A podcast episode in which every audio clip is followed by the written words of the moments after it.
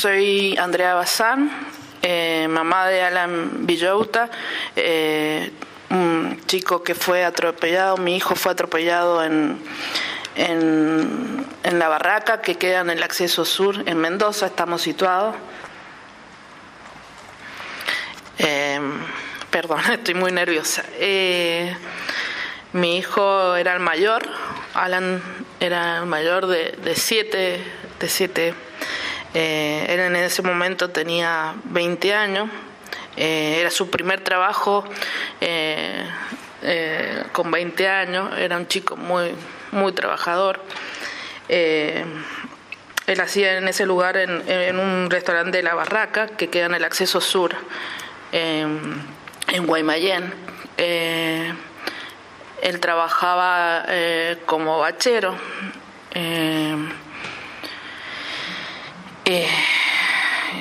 Era, era hermoso, era muy eh, lindo de corazón. Era un pibe que, que pensaba en su familia, que él con su trabajo él, él quería ayudarnos a, a todos nosotros. Somos nueve. Eh, siempre pensando en sus hermanos. Eh, ese día mm, nosotros a las 8 de la noche lo dejamos en ese lugar. Es un acceso que, que de un lado hay un mall y, del otro lado un supermercado muy grande que es el Walmart. Eh, lo dejamos esa noche. Él, íbamos jugando. Eh, porque era así, jugábamos con su teléfono, iba jugando con un jueguito yo lo iba molestando. Eh, lo dejamos, me da un beso y me agarra la mano y me dice, mamá, que Dios te bendiga.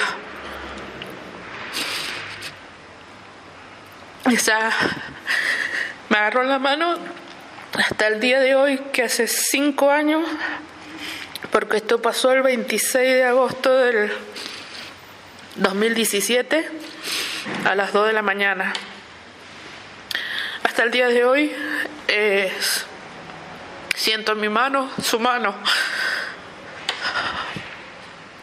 Le dijimos, vos también que Dios te bendiga, hijo. Y se bajó. Ese día nosotros trabajamos en ese momento trabajábamos haciendo bandejitas, prepisas. Volvimos, volví a dejarlo y seguimos haciendo las cosas de la panadería. Nos acostamos y nos teníamos que levantar temprano para repartir. Eh, a las 2 de la mañana me golpeé a mi sobrino, que él también trabajaba en la misma empresa, pero en otro lado. Pero se comunicaban por, por texto de, WhatsApp, no un grupo. Y habían puesto en el grupo que Alan había tenido un accidente. Me golpea muy fuerte. Se levanta mi esposo Andrés y le pregunta, eh, Nachito, ¿qué te pasa? Tío dice, llama llama al lugar donde trabajaba, le dice porque ha tenido un accidente. Agarro yo el teléfono y empiezo a llamar, pero pensando que se había quemado, porque dos meses antes se había quemado con agua. Llamo y le pregunto, ¿dónde está Alan? Me atiende uno de los chicos, los encargados. Se queda se hace un silencio y me dice, señora, dice, su hijo se lo está llevando la morgue.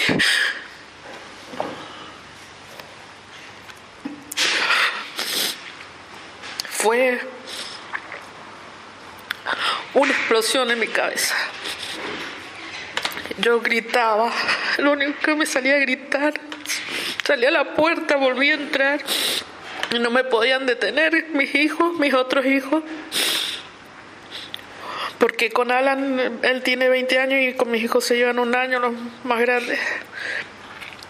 Y me preguntaban qué pasaba y yo no contestaba, lo único que hacía era gritar.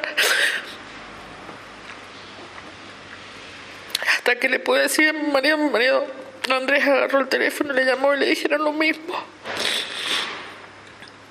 ese momento se me apagó la luz.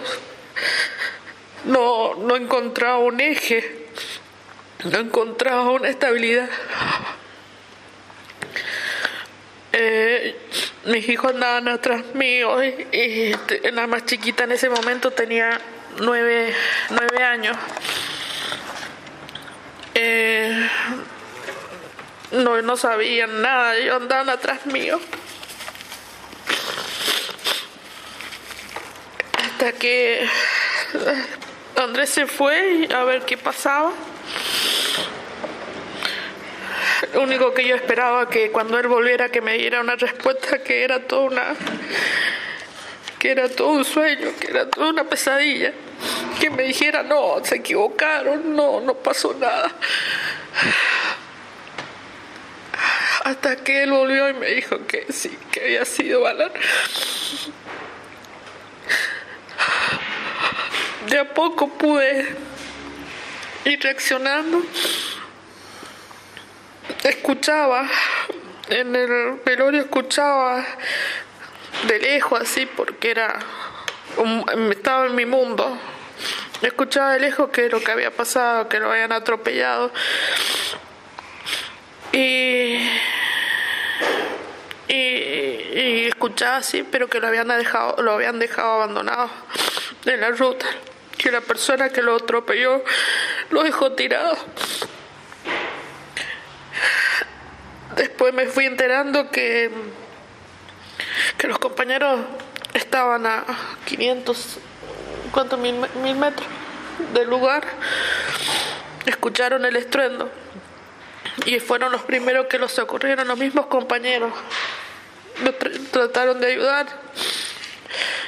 Una chica le hizo RCP y todas las cosas, pero ya había fallecido y lo único que trataban, porque nos conocían mucho los chicos, trataban de que nosotros no lo viéramos así y lo trataron de tapar. Fue una pesadilla que hasta el día de hoy tratamos de, de, de, llevar, de convertir esa locura en algo que, que sea productivo que sea productivo para mucha gente. La persona que lo, atropelló se fue de ese lugar, vivía como a tres cuadras de ese lugar, que es un mall el lugar. Eh, fue, eh, dejó la camioneta metió la camioneta y tenía una salida por atrás de la casa, dos, dos entradas vendría siendo. Cambió de camioneta y se dio vuelta. Y dio vuelta, volvió al mismo lugar para, para ver qué creo que se había mandado. Pero nunca vino a socorrerlo ni nada.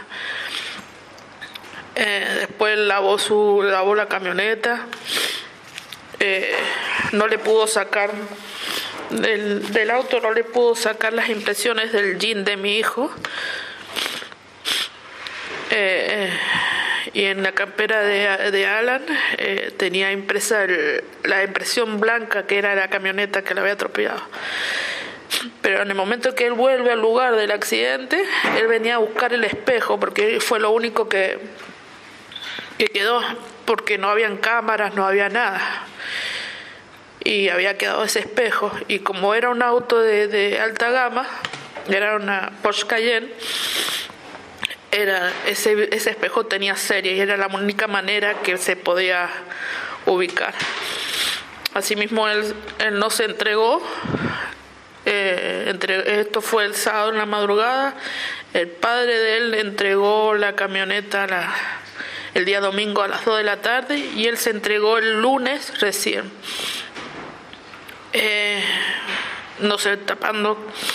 Eh, conseguimos video y todo. Y se veía que, cuando él cambió la, camioneta se ve en estado de, ebriedad, pero como no se entregó ahí nomás, no, se le, no le pudimos comprobar el estado de, de ebriedad. Después de todo eso que nos hizo a los cinco, venimos del primer momento, hicimos pancarta y todo pero no por una, una cuestión de venganza ni no, sino una cuestión de, de justicia, porque hubiera sido muy diferente que él se hubiera quedado en el lugar y lo hubiera asistido, porque es una ruta nacional esa. Y, es, en ese momento estaba en construcción. Entonces él, en, ese, en ese lugar no se puede ir, ir más de, de 20, 20, 40 kilómetros. Eh, entonces no no se paró, no, no, no, no, lo, no lo, lo asistió ni nada. Por eso nosotros seguimos, porque nosotros nos dimos cuenta que la, no, para él no valía la, la vida de mi hijo. Eh, después de todo que empezamos a hacer, hacer campaña y todo, a los cinco meses, eh, el señor, el señor Alejandro Verdenelli se llama la persona que que lo atropelló y lo dejó abandonado, a, la suerte de, que otro auto también lo siguiera embistiendo. Eh, se va a los cinco meses, se presenta en el lugar, eh, en el lugar que trabajaba Alan, que era bachero se sienta en ese mismo lugar donde él trabajaba y había fotos de él porque lo querían un montón. Se sienta a comer en ese lugar como si nada, como que si fuera otro lugar, como si en ese mundo hubiera 20 lugares, pero se fue como un modo de, de, de burla hacia nosotros, de repudio. Se sentó a comer y los chicos que los mismos chicos que, que lo asistieron a mi hijo esa noche, que lo corrieron, o algunos tuvieron hasta como tratamiento psicológico por la misma forma que lo vieron a Alan y todo. Eh, le dijeron que por favor se parara y se fuera. Eh, hasta arriesgando su trabajo esos chicos. Pero eh, lo tomaron hasta como burla ellos, como que no le interesó nada lo que había pasado con Alan. Eh, y de ahí empezó, de ahí, del 26 de agosto del 2017, tomamos, eh, como dijéramos, una bandera de, poder ayudar, eh, poder dar una mano, de, de entrelazar manos y podernos ayudar unos a los otros de distintas maneras. Eh, con la fuerza de mis hijos, con la fuerza de Dios, porque en ese momento yo, cuando digo que se me apagó la luz, era, yo sentía que se había apagado la luz para siempre aunque un, todos me decían tenés siete hijos, pero cada hijo es, es único en la vida. Cada uno eh, no se puede reemplazar por otro. Pero sí tomé que mis hijos me necesitaban, necesitaban a su papá y, y poder seguir adelante. Y de lo que le enseñamos a él, a a mirar un poquito al costado y a mirar a las personas que tenemos al costado y dar una mano, porque desde chiquito le enseñamos eso.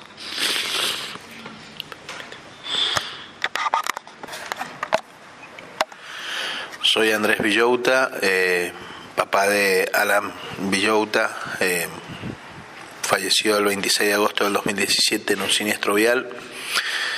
Eh, contar este testimonio, la verdad que es eh, para nosotros, siempre digo que han sido nuestra voz y permitirnos que puedan ser nuestra primera línea de contención todos aquellos que nos puedan facilitar podernos expresar en los momentos difíciles de nuestras vidas, como perder un hijo.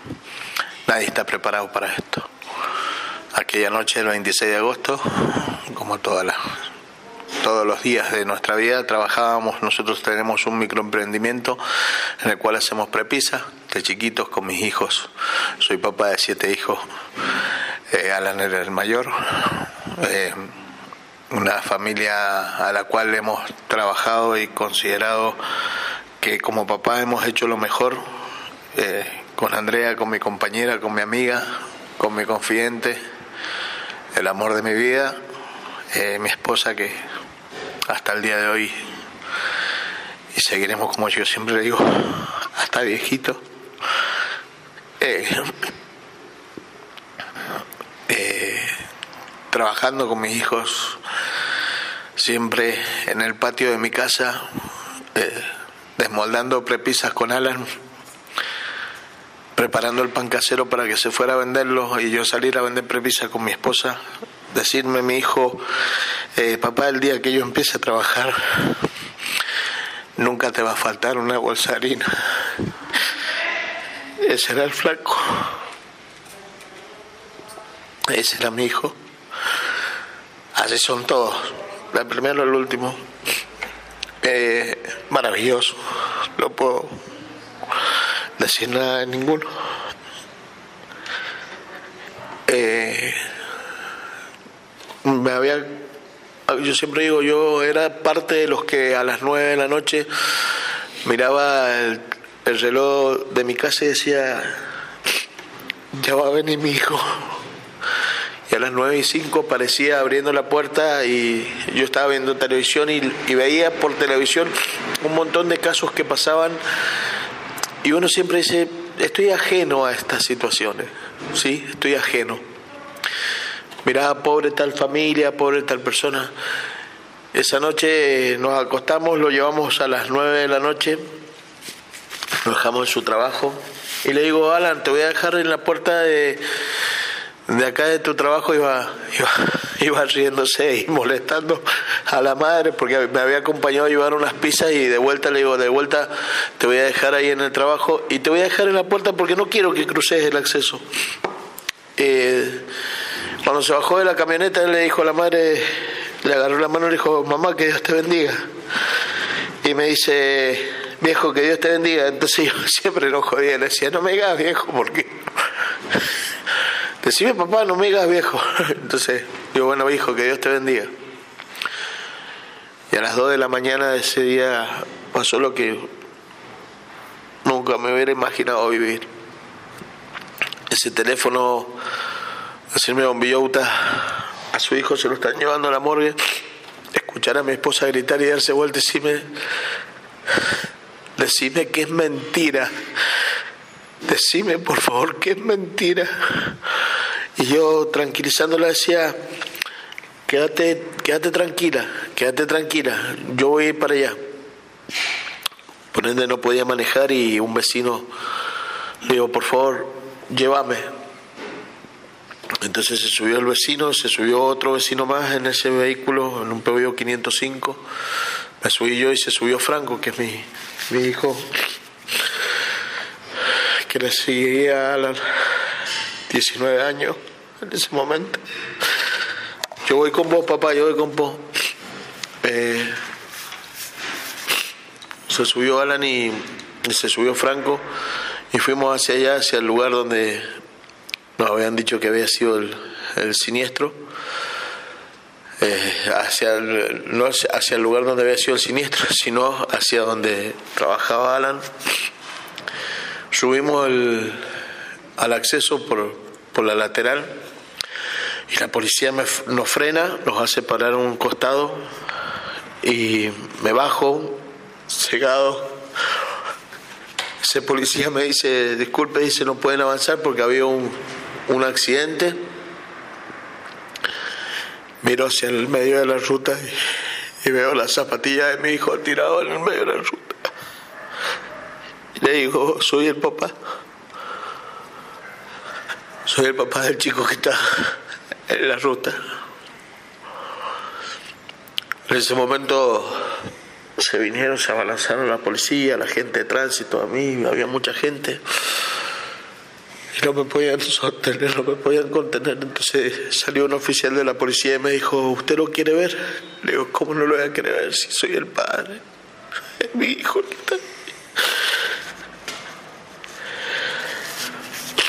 En ese momento fui hacia lugar lo habían tapado los chicos con una frazada y venía mi hijo atrás.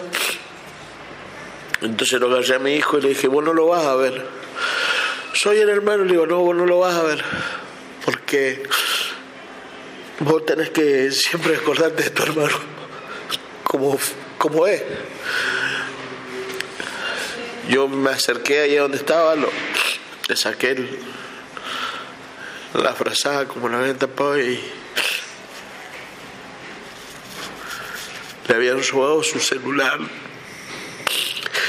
Han dejado los auriculares ahí a la orilla, enrollados.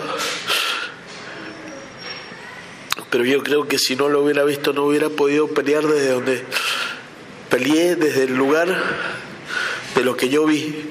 A mi hijo le faltaba una pierna. Y nunca me pudieron mentir porque un desprendimiento de un, de un miembro se tiene que dar a más de un impacto de más de 150 kilómetros por hora. Y yo era un simple panadero. Yo me tuve que poner a estudiar cosas mi vida me hubiera imaginado leer. Y en ese momento llegaba la gente para llevársela, para llevárselo. Mi hijo, cuando se lo llevaban, le digo, oficial, le digo, no me lo abra, no me lo corte más, le digo. Mi hijo ni fuma, le digo. Mi novia tenía el flaco.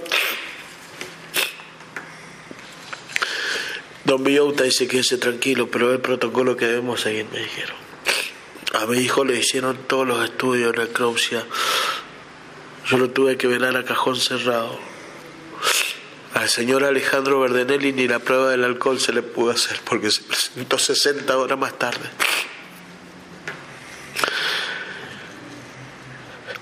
El dolor de decir, en ese momento te sale el papá, te sale el hombre o te sale el ser humano. Entonces yo miraba hacia arriba y le decía a Dios, si tenés tanto poder, revivímelo. Me cuestioné que me había faltado fe en ese momento. ¿Cuál es tu propósito? Le dije. ¿Por qué esto? Cuando salía de ese lugar donde ya se lo habían llevado, que tenía que volver a casa a enfrentar lo que quedaba, que ni más ni menos era la mamá.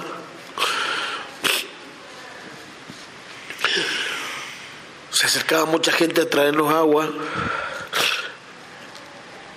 Y mi hijo le ve a una persona y le dice, ¿usted cree en Dios? Entonces nadie entendía lo que pasaba en ese momento y le dice a la persona, sí, cree en Dios. Dice, no, pero ¿usted cree en Dios en su corazón? Dice, ¿puedo orar por usted? lo vi a mi hijo orando por una persona en el momento que había perdido a su hermano. Y entendí que después de todo eso no habían por qué, si no habían para qué.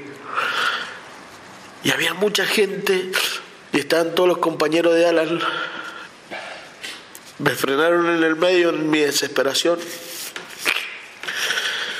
Y me dijeron, don Villota, le podemos decir una cosa.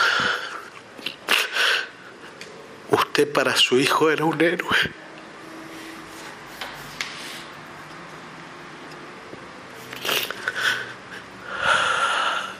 Es inexplicable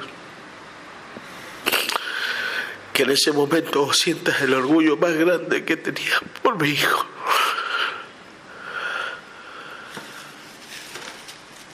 Como hombre, como papá,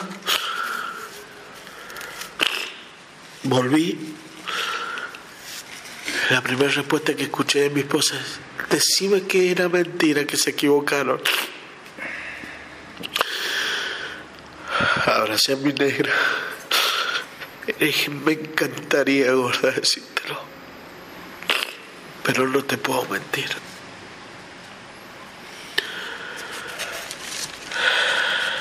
Es verdad, gordita. En ese momento mi esposa gritaba. Mis hijos. Había mucha gente. empezó el camino de los cinco largos años y los que nos quedan juntos. El camino de ir a, la morgue, el camino de llenar papeles y la decisión más dura de mi vida acomodar a mi hijo solo porque yo no quería que su madre lo viera así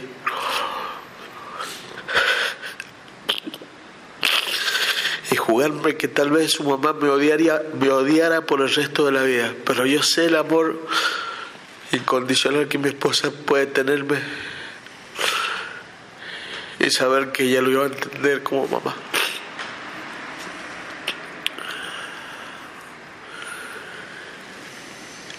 Y abrazado a ese cajón los dos, me miró con su ojo, como me mira hasta el día de hoy, me dijo, con él nació nuestro amor. Con él no se va a terminar el gordo. Cinco años se cumplieron el 26 de agosto pasado del 2022. Todos los 26 de agosto ponemos a hacer cualquier cosa. Siempre digo, estaría organizándole la despedida de soltero, el casamiento, hacemos una colecta anual de alimentos no perecederos para comedores y merenderos. El 26 de agosto del 2019, ¿no? Sí. Hicimos la Fundación Red de Corazones. La formamos con mi esposa y mis hijos para poder ayudar a las familias y a la gente que estaban en necesidad de, como lo, lo que me había pasado a nosotros, simplemente para acompañarlos. No porque tuviéramos estudio nada, sino simplemente para acompañarlos, escucharlos y contenerlos, como dijo ella.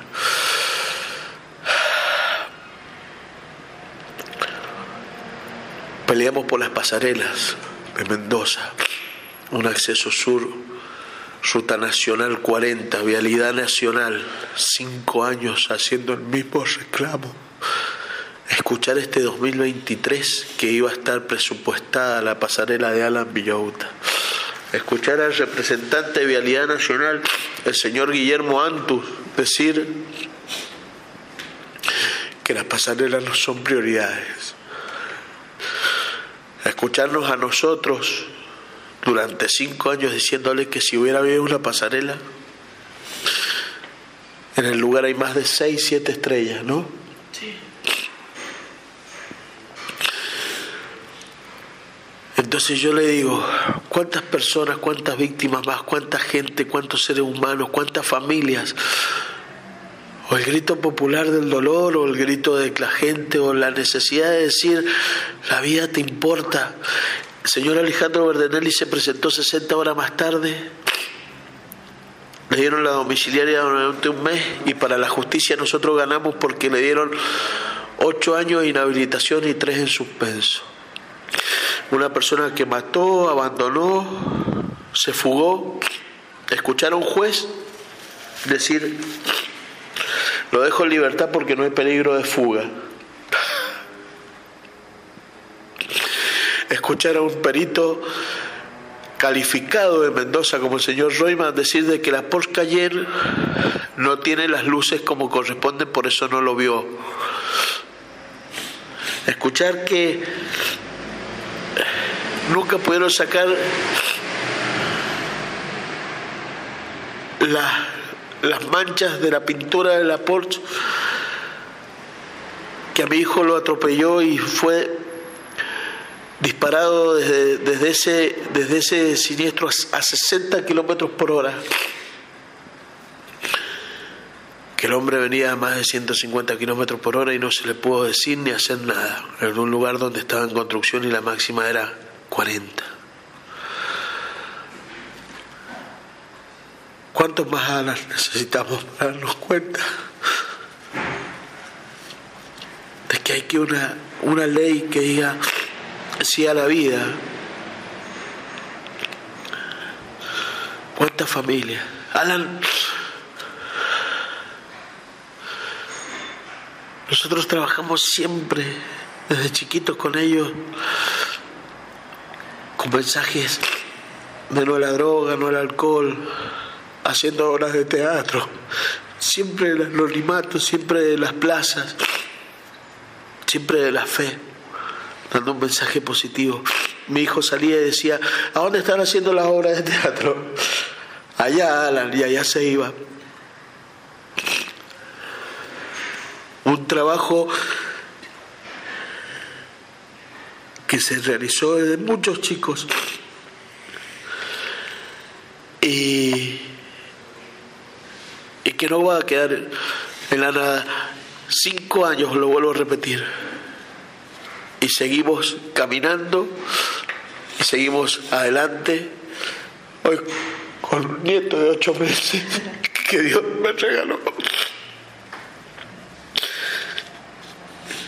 Porque Dios tiene esas cosas, siempre te consuela. Siempre te consuela, siempre. Y como dije, yo no perdono a aquel que tal vez, porque no creo que nadie salga a matar a la calle, pero necesitamos una justicia justa para que no vuelvan a pasar estas atrocidades, ¿no? Así que bueno.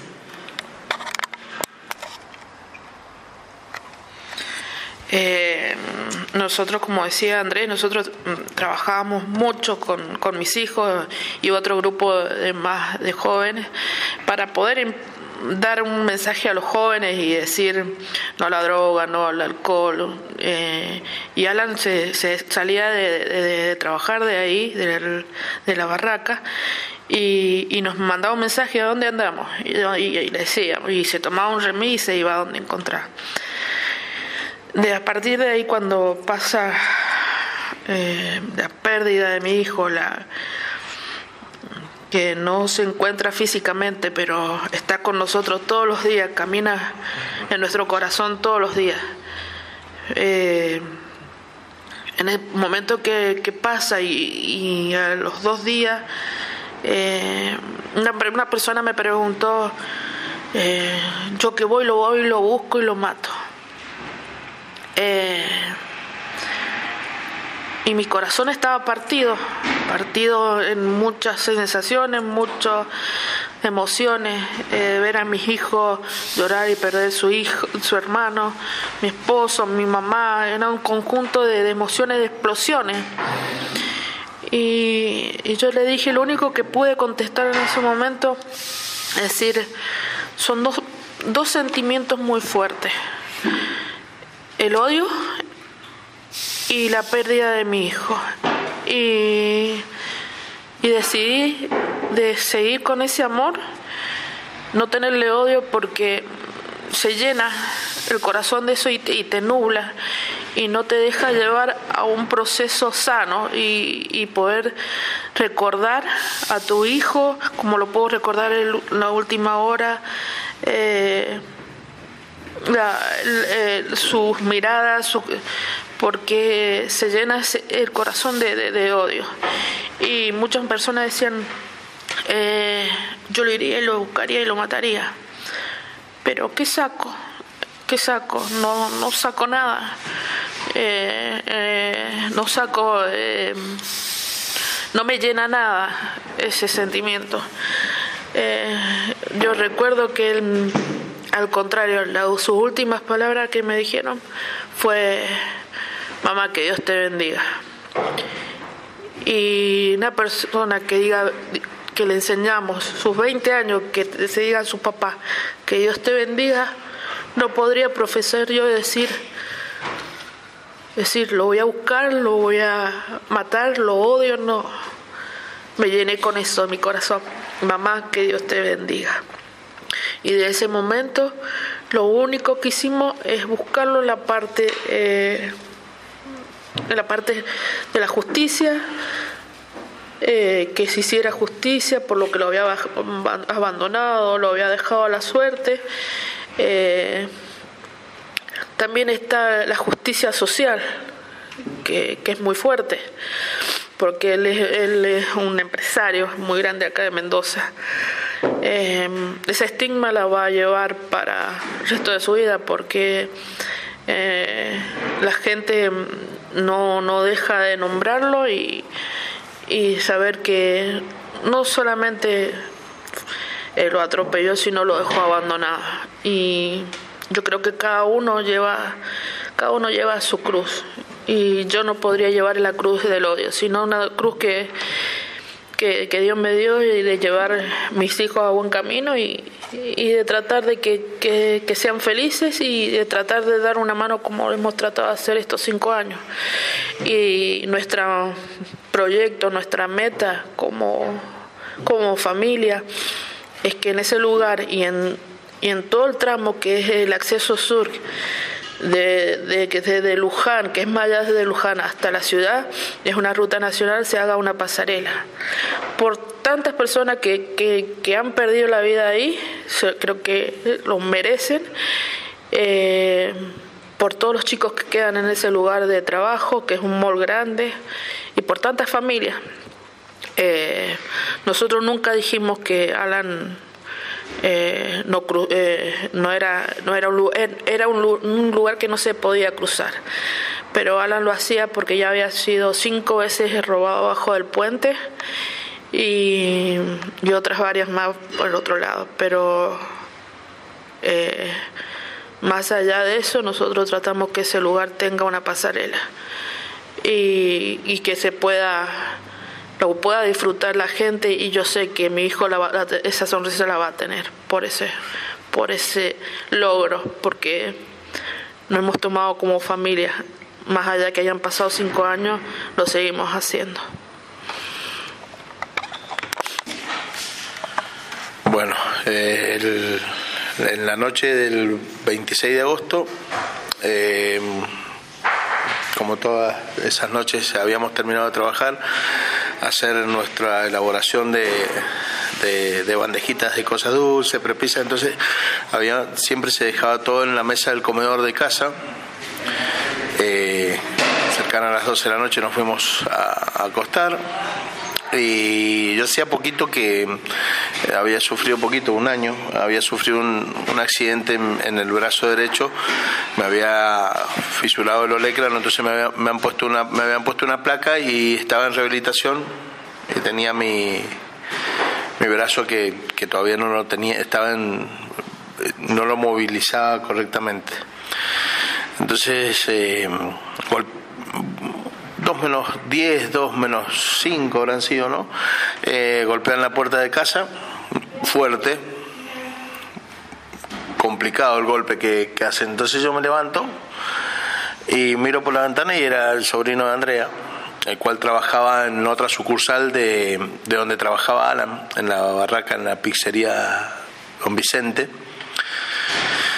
Y Digo, eh, Nachito, le digo, ¿qué pasa que venía golpeando así tan tan fuerte? Le digo, está, loco, son las 2 de la mañana. O sea, eh, me dice, hola tío, dice, eh, llamen por teléfono al trabajo, dice, del Alan que ha tenido un accidente y se queda parado ahí a la orilla.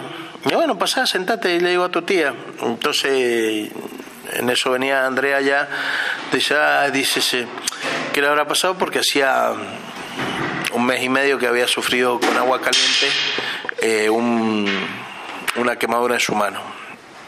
Eh, yo me voy a la, pieza y mi señora llama y escucho que dice, hola, dice, soy la, soy la mamá de Ana, sí me han dicho que tiene un accidente, que ha tenido un accidente. Y tengo mi, en mi oído, en mi corazón y en mi cabeza el grito que rompió la noche. Ese no, ese es mentira. Eh, ¿Qué pasó? Le grité yo de la pieza, ¿qué pasó? Y me, me, puse el pantalón como podía y yo no me podía prender el pantalón. Entonces ya mis hijos se levantaron y le decía a mi hijo, Franco, por favor, prendeme el pantalón, prendeme el pantalón que no sé qué le pasó a la mamá. Y cuando llego al comedor, eh, querían, mis hijas querían agarrar a, a su mamá, Y, digo, agarré el teléfono y llamé y le digo, mm, habla el papá de Alan.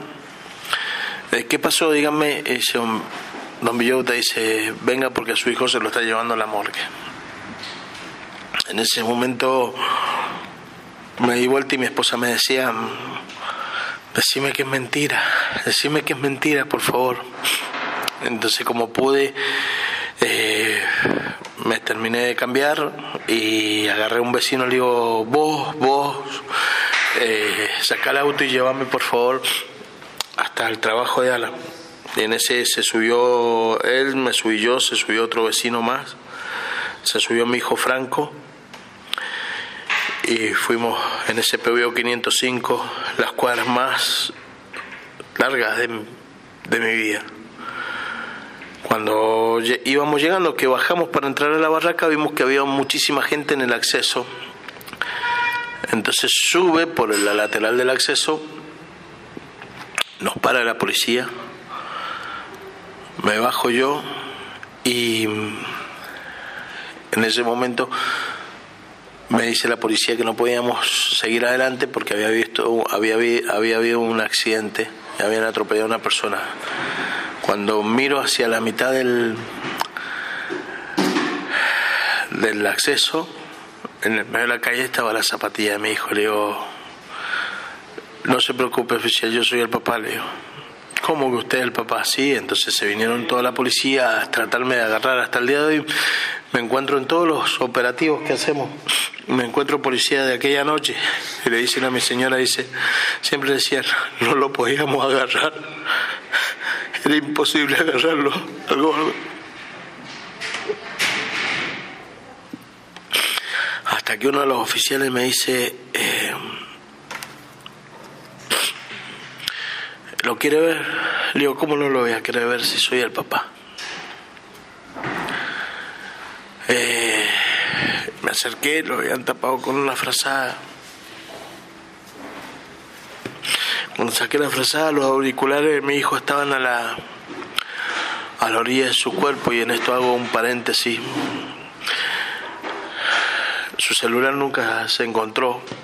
Hubiera sido una pieza fundamental porque a través del celular hubiéramos descubierto también los impactos que tenía el cuerpo y no solo a través de la necropsia.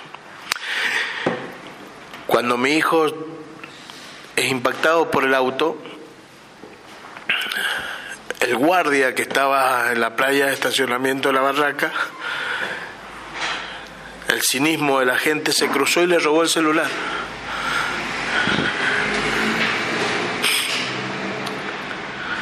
Fue imputado, pero nunca lo encontraron el celular, así que el señor lo único que perdió fue el trabajo. A veces está la con la gente o con las personas o con las que te cruzas a diario y no sabes quiénes son. Cuando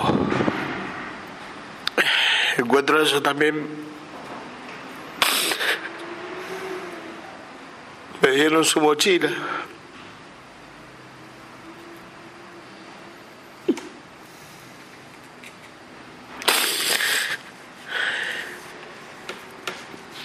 que mi hijo, cuando éramos, habían sido chicos, éramos tanto y laburábamos a y a veces eh, no nos alcanzaba. Entonces, con Andrea preferíamos que comiéramos, tenían el valor de lo que era laburar y comer. Entonces cuando él comía en la barraca y veía que tiraban comida, pensaban los hermanos y los chicos como lo querían, le decían, como era el más chico, le decían, Alan, ¿no te lo querés llevar para tu casa, para tu hermano? Sí, en la mochila tenía una pizza que trae.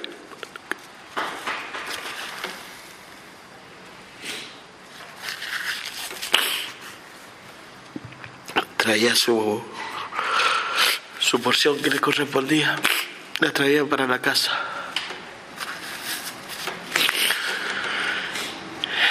Cuando yo lo destapo y veo que a mi hijo le faltaba un miembro de, en su pierna.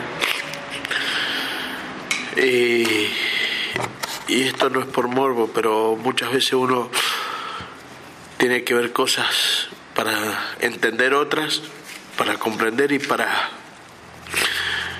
que a veces los que son estudiados en el tema no nos tomen aquellos que no sabemos como ignorantes.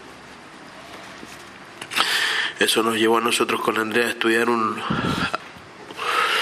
un expediente de más de mil fojas, leer, aprender de leyes, y se lo llevaban ahí a,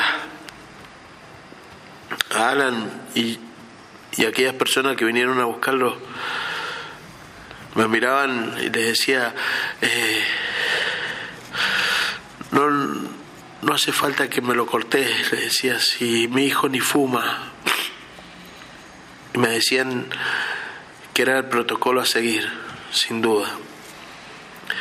A las víctimas todos los estudios porque no, no tienen voz, no saben cómo defenderse a los que cometen los ilícitos, como el señor Alejandro Verdenelli, quien lo atropelló, lo mató, lo abandonó y se fugó.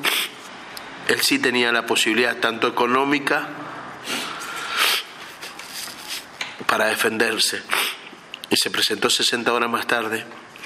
No se le pudo hacer ninguna prueba, ni desde alcoholemia, ni sabíamos si llevaba droga dentro del vehículo, si iba con otra persona. Lo que sí sabemos es que mi hijo lo atropelló más de 150 kilómetros por hora, me lo destrozó, lo dejó tirado y se fue. Dijo que no lo había visto.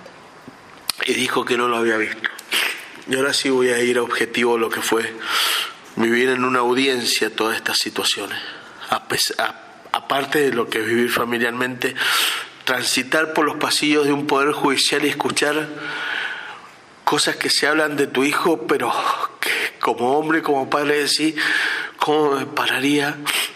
Y esto terminaría acá. Escuchar a una persona que mató a tu hijo y tenerlo a dos metros y medio y que te diga, eh, pido disculpas por ese chico que cruzó por ahí. ¿Sabes que las disculpas las pedí en la cola de un supermercado cuando estás y venís con el changuito y venís distraído y, sin querer le pegás a la persona que está delante, le decís disculpame. Disculpa se le pide a aquel que sube el colectivo y está lleno y, y, sin querer pisás a alguien, decís disculpame. El perdón es una decisión personal que sale de lo más profundo de tu corazón y habla de los principios de que alguien te enseñara. Mis hijos saben pedir perdón porque un día me escucharon a mí pedirle perdón a la madre o la madre al padre.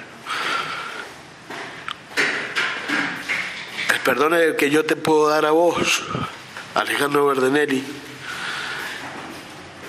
por haber hecho lo que hiciste con mi hijo, porque conozco lo que es el perdón.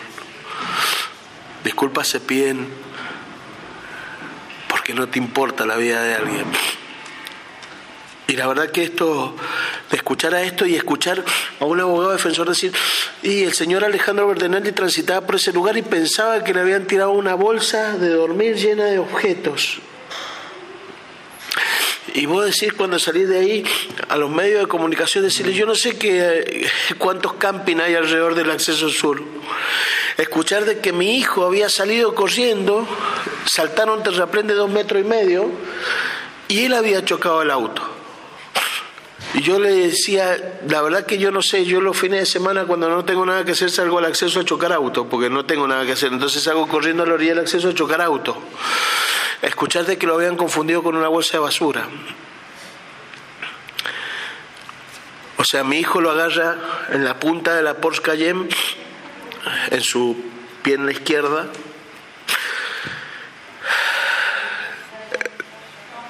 la frente de mi hijo da en su parante en el vidrio del lado del acompañante y hace en, en forma de molinete o centrífugo, como un secarropa, empieza a pegar sobre, porque estaban los abollones desde la punta del, de la Porcayén, desde la, de la punta eh, derecha del lado del acompañante, del, del guardabarro, hasta la parte, la puerta de atrás, ¿no? Sí.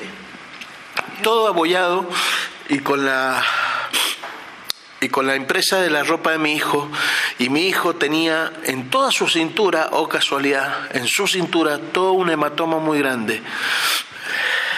¿Cómo fue? Él, es embestido, se da vuelta y es a la velocidad que va, él queda suspendido en el aire y con la pierna que le queda va repiqueteando y pegando y chupando contra las puertas, pegando de esta forma, así pegaba contra los vehículos y no te diste cuenta. No te diste cuenta, fue arrastrado más de 17 metros y expulsado a 60 kilómetros por hora.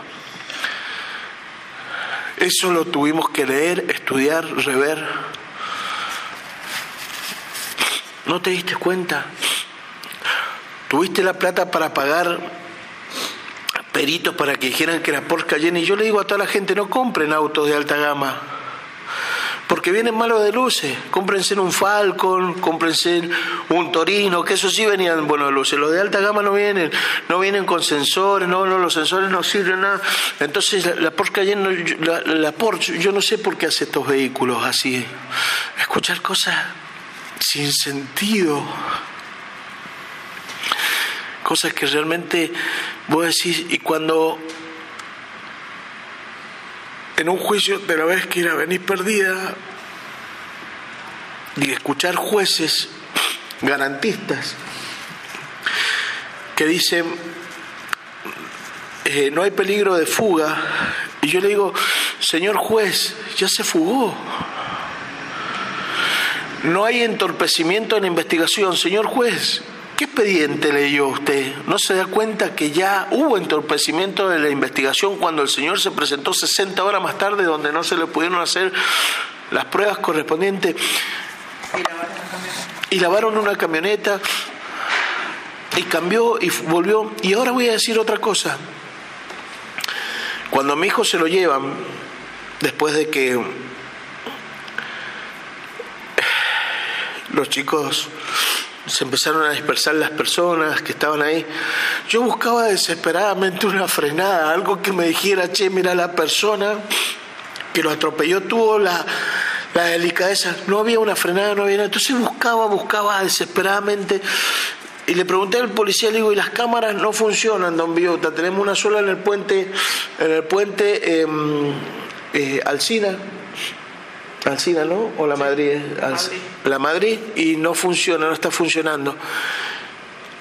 Y ese terraplén de dos metros y medio hacia abajo había algo que brillaba. Y era el espejo de la en que este papá lo encontró y se lo dio a la policía. En el momento de que se descubre que era una Porsche Cayenne porque tiene el número de serie. En Mendoza solamente habían tres por Cayenne. Hace cinco años atrás habían tres por Cayenne. Yo le decía a los que tuvieron a cargo la investigación, era muy difícil poner, baja la Porsche. Lo que pasa es que el dueño de la Porsche, el señor que es dueño de la, Porsche, de la concesionaria acá en Mendoza, era amigo del señor Alejandro Verdenelli, empresario, el cual iba con otra persona y todo esto lo investigamos nosotros. Nosotros fuimos a ver, buscar los tickets de donde había estado comiendo anteriormente, del cual decía que había consumido a, a las doce y media de la noche una botella, dos botellas de vino y dos medidas de Fernet. Y una degustación. Y una degustación de las dos y media que salió, que estaba eh, eh, el ticket imprimido, que fue en la Marchillana, que comieron acá en, en, Palmares, a las dos de la mañana que atropelló me dijo si se tomó un porrón, si se tomó dos, si se tomó un vino más. Nadie lo sabe porque no se le pudo hacer nada.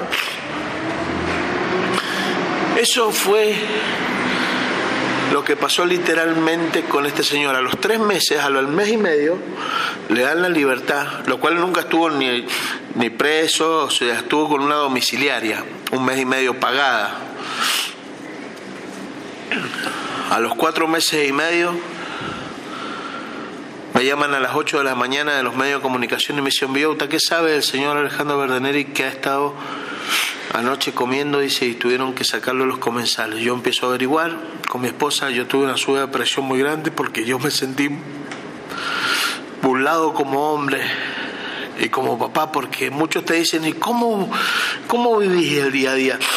¿Cómo lo vas a buscar? Y yo tengo una respuesta siempre para ellos porque no fue la manera de la cual yo le enseñé a mis hijos que se debe vivir. Yo me imagino a mi hijo allá donde está, diciéndole, mira, lo que me enseñó mi viejo lo cumple al pie de la letra, aunque cometamos 10.000 errores. ¿eh?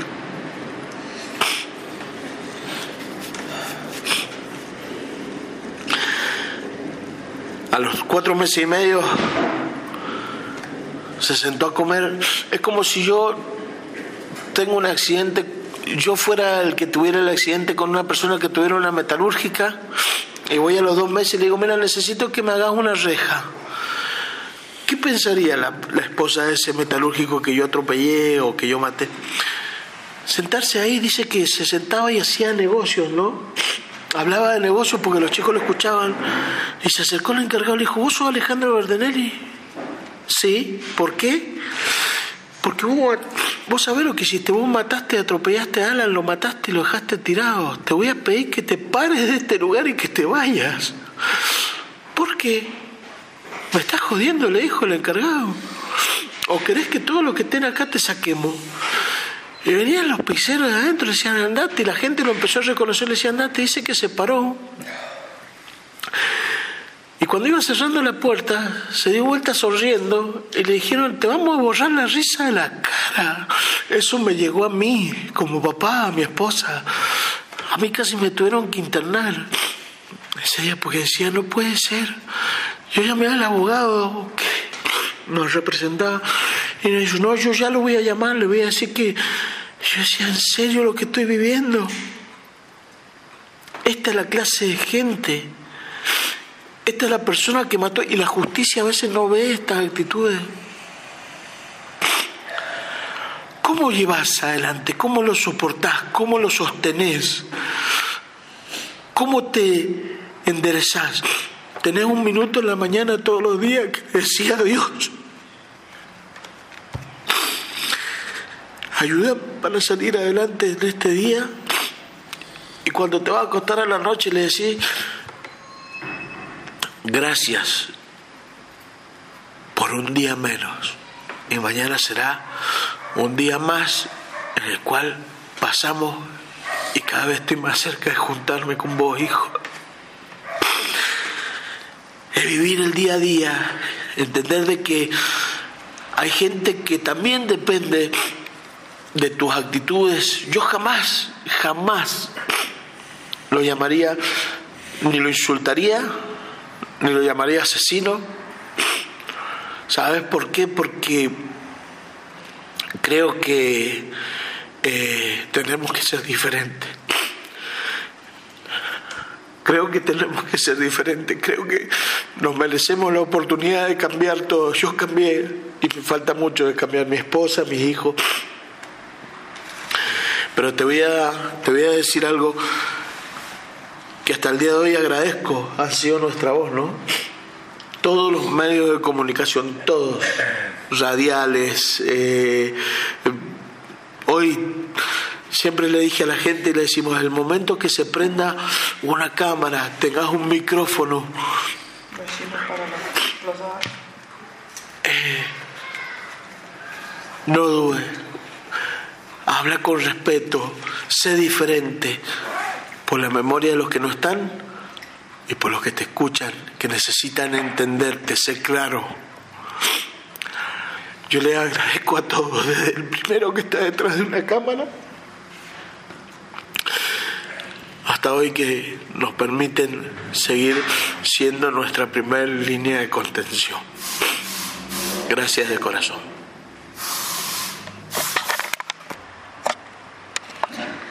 Bueno, eh, ¿quién era Alan? Alan fue mi primer bebé. Eh, crecí con él porque era, era muy jovencita, en ese momento tenía 19 años. Eh, fue siempre un pispireta, siempre trepar, correr, tenía que estar atrás de él.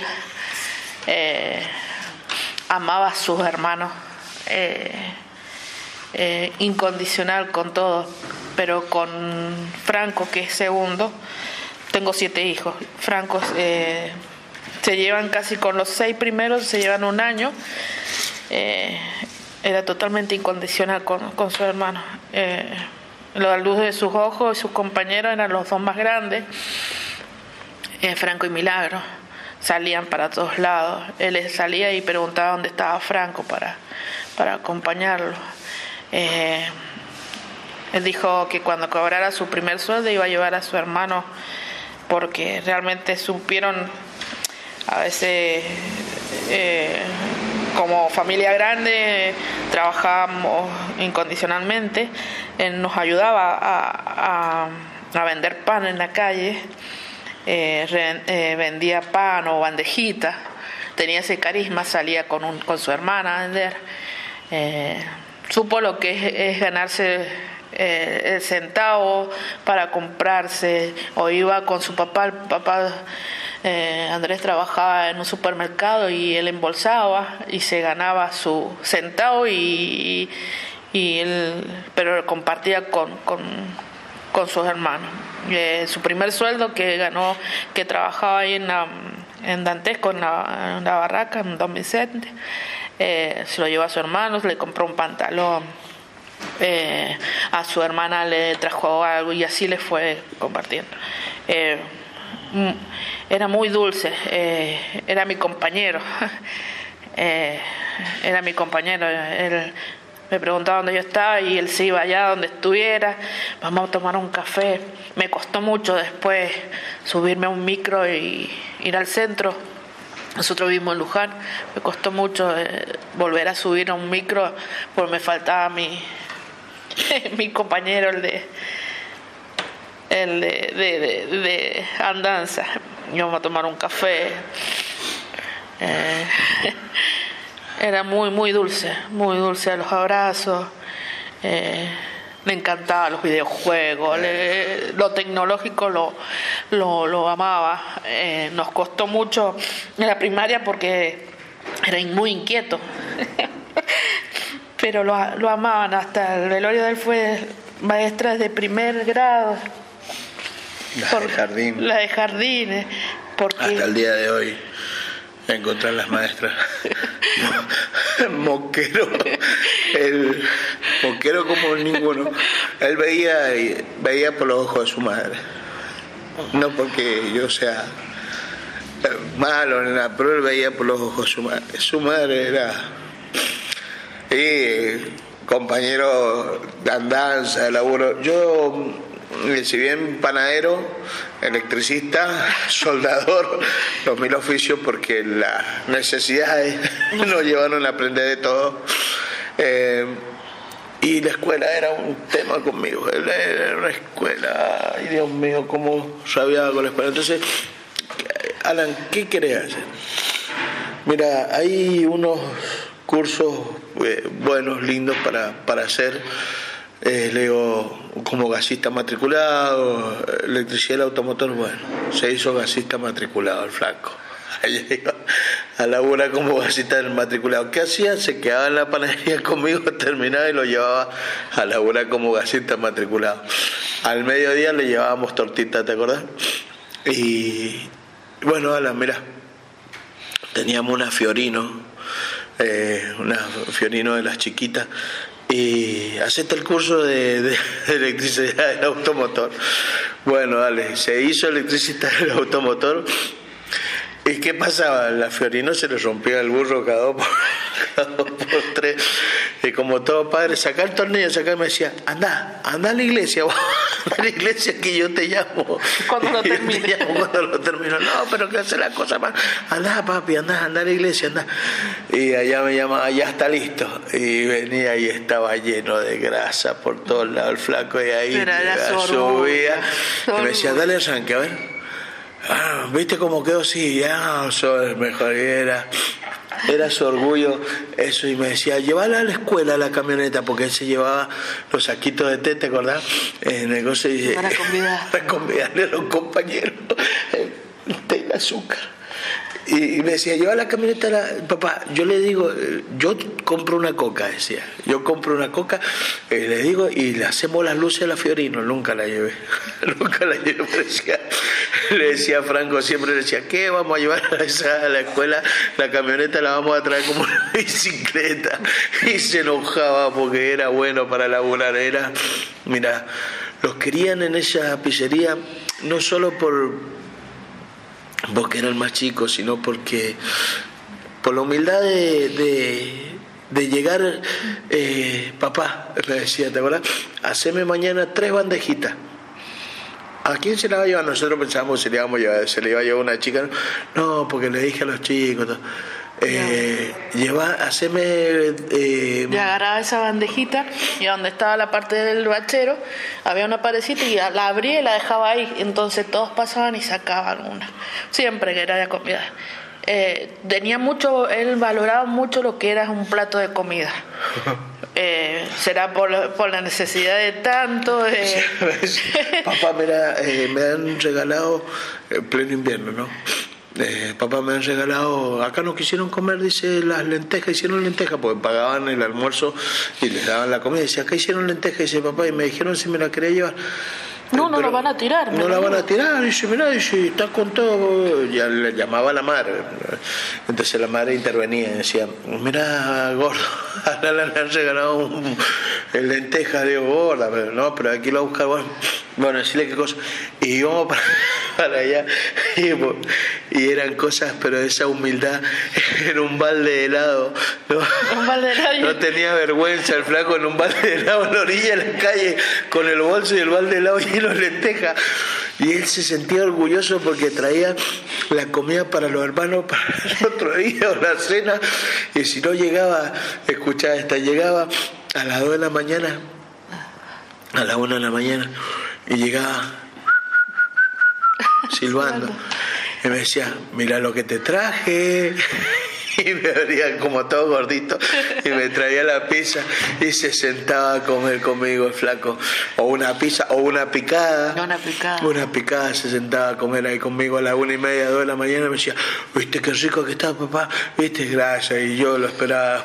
Y, ano- y anoche mismo eh, Franco es el que le sigue, quiere marcar eso, esa, ese, para él lo nota como un vacío, le traía asado al padre también. Y- y- me decía, llega mi otro hijo y me dice, mira lo que te traje. Dice, mamá, el papá está despierto. Entonces escucho y le digo, ¿qué te pasa? ¿Qué pasa, Franco? Me dice, sentí y me traía un tupper con asado. La verdad que Un pendejo muy humilde. lo viví día a día, la necesidad física, pero se olvida quien no se recuerda. Si algo que siempre le pido a Dios es que me saque todas las imágenes de mi cabeza y que cuando vienen le digo, esto no es tuyo, Dios mío, y automáticamente los recuerdo sonriendo, eh, divirtiéndose o con una anécdota. Hoy el regalo más lindo, porque tengo una abuela joven al lado. Tenemos un nietito de, de ocho meses. Eh, no, oh, nos ha llenado Caleb. se llama. Eh, nos ha llenado de amor, de, de, Mimos. de mismo. Eh, nos, nos adora porque quiere estar, nos ve, no quiere estar con nosotros. Nos trajo eso. Eh, Aparte sigue las locuras del abuelo y la abuela. Ajá. Y sus ojos, sus ojos nos refleja el amor que dejó Alan. En sus hermanos, en él. Ama a sus tíos. Ajá, en los diarios. eh, ver un gesto de uno de los de uno de los más chicos tiene gesto de él y nos hace recordar y nos miramos sin decir nada nos miramos y nos reímos porque está está en cada momento y en cada situación y y hasta en la venida de nuestro nieto el sonreír y agarrar siempre cosas tan sencillas. Es que a veces, ¿sabes qué? Uno habla de fortaleza. No hace mucho eh, estaba cansado del trabajo y, y a veces que se te mezclan los sentimientos mal. Y mi hijo Franco y me había sentado en la orilla de la cama, poniéndome la zapatilla porque me tenía que ir a hacer una changa y, llorando, se me caían las lágrimas. Y llegué como a las 3 de la mañana encuentro una hoja de un en la mesa de luz. Y la abrí. Y con su, su puño y letra me había puesto, papá, estamos orgullosos de vos. Te amo con todo mi corazón. Y esas cosas simples que la vida te regala, que Dios te acaricia el corazón. Esas cosas que yo hoy le puedo decir en la cara a mi esposa que la amo con todo mi corazón y que gracias por lo que ha hecho y lo que va a seguir haciendo y hasta viejito juntos, son las que te dan la fortaleza para seguir caminando, ni siquiera corriendo, a veces gateando, pero arrodillado ante Dios siempre. Eso es, y eso es lo que le enseñamos, ¿no? Al flaco lloraba, ¿te acuerdas cuando llegaba y se iba a la iglesia? Llegaba a bañarse, a cambiarse. Espérenme, espérenme para ir a la iglesia. Él amaba ir a la iglesia. Llegaba a saltar, tenía a sus amigos. Te vuelvo a repetir, él ni fumaba. Llegó y, papá, voy a salir con una chica. Ah, la... Sos joven para ponerte novio, ¿te acuerdas? Sos joven. papás celosos Sos joven para ponerte novio. Salí a tomar un helado nosotros viejos, viejos en la que nosotros vivíamos. Salí, pero... No, no, o sea, y por ahí decís, lo tendría que haber dejado, pero la verdad que hasta, ese, hasta esa confianza tenía de sentarse, ¿no? Con 19 años, a decirnos, papá, buenacho buenacho. lo querían mucho y, y, eh, vi el amor eh, lamentablemente bueno en un lugar horrible en el velorio de él entraba pero entraba muchísima pero mucha mucha mucha gente que yo ni conocía y me decía era hermoso tu hijo dice era un- que le vendía pan. Ajá. Lo conocían por venta, por venta de pan. Ese era hermoso, con su sonrisa. Se... Y me daba un abrazo. Pero era tanta gente que me dijo lo mismo. Entonces puedo decir con orgullo que era un pendejo hermoso. Hermoso. Hermoso. Que lo tenemos todos los días en cada momento en nuestro corazón. Iba con nosotros y en cada, con cada hermano y ahora con su sobrino. Ese era